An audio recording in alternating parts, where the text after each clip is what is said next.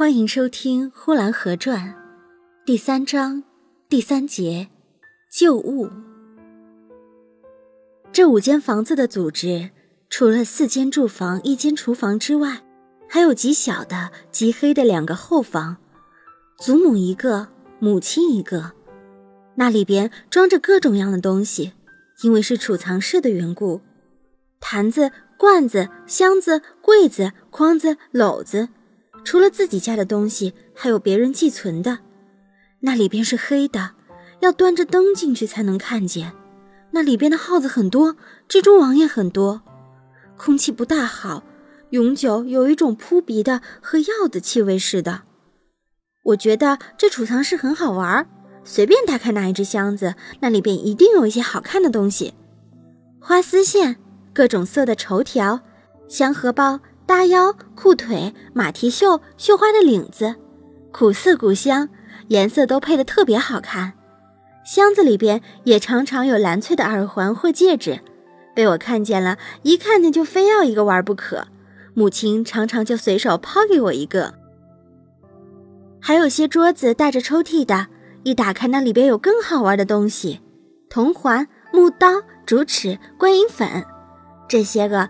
都是我在别的地方没有看过的，而且这抽屉始终也不锁的，所以我常常随意的开，开了就把样样的，几乎是不加选择的都搜了出去。左手拿着木头刀，右手拿着观音粉，这里砍一下，那里画一下。后来我又得到了一个小木锯，用这小锯，我开始毁坏起东西来，在桌子腿上锯一锯，在炕沿上锯一锯。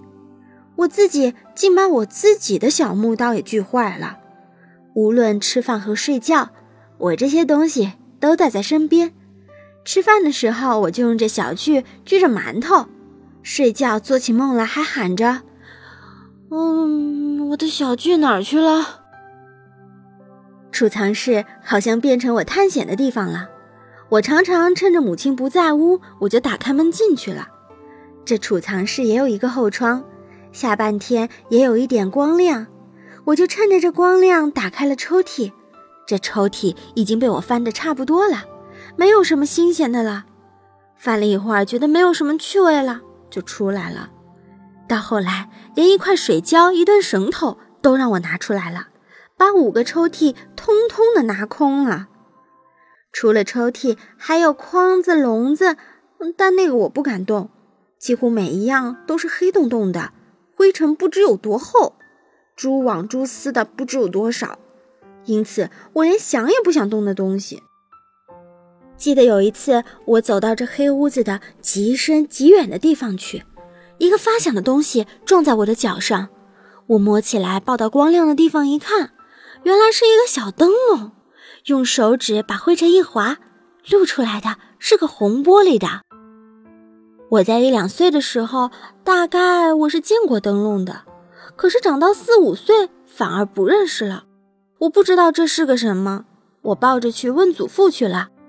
祖父给我擦干净了，里边点上个洋蜡烛，于是我欢喜的就打着灯笼满屋跑，跑了好几天，一直到把这灯笼打碎了才算完了。